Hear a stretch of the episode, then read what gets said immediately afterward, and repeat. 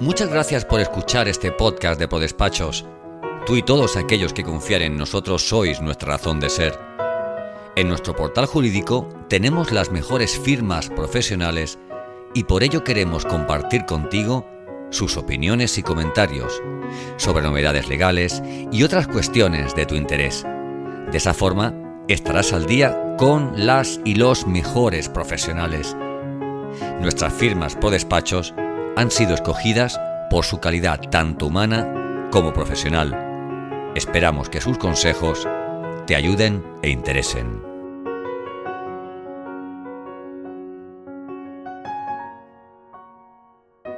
Las mujeres en OBN son muy diversas y de hecho una de las cosas que más me sorprendió cuando entré en OBN fue la posición de la mujer y su liderazgo aquí.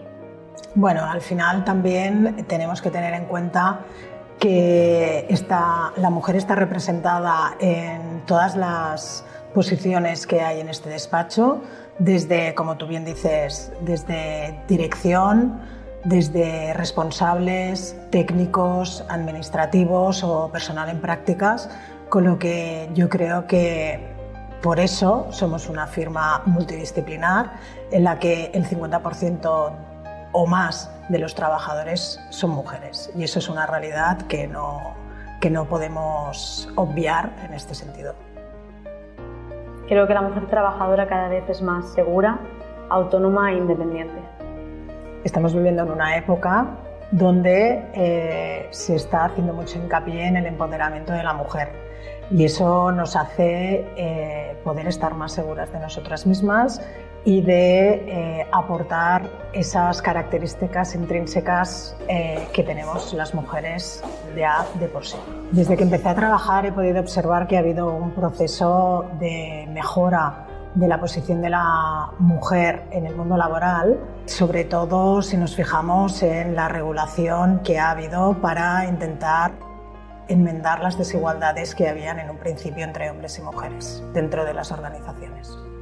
Si tuviera que decirle algo a la Andrea cuando entró, eh, quizás le diría que confíe, que OBN no solo es un sitio para aprender, sino también para crecer. A mi yo del pasado le diría que el esfuerzo merece la pena, que nunca tire la toalla y que debemos aprovechar nuestras fortalezas para sacar lo mejor de nosotros mismos en el ámbito profesional. ¿Y a tu yo del futuro, qué le dirías, Andrea? Quizás le diría que siguiera trabajando y que tuviera mucha paciencia, que todo lo que se siembra se recoge. Totalmente de acuerdo. El esfuerzo siempre merece la pena. Gracias por escuchar este episodio del podcast de ProDespachos.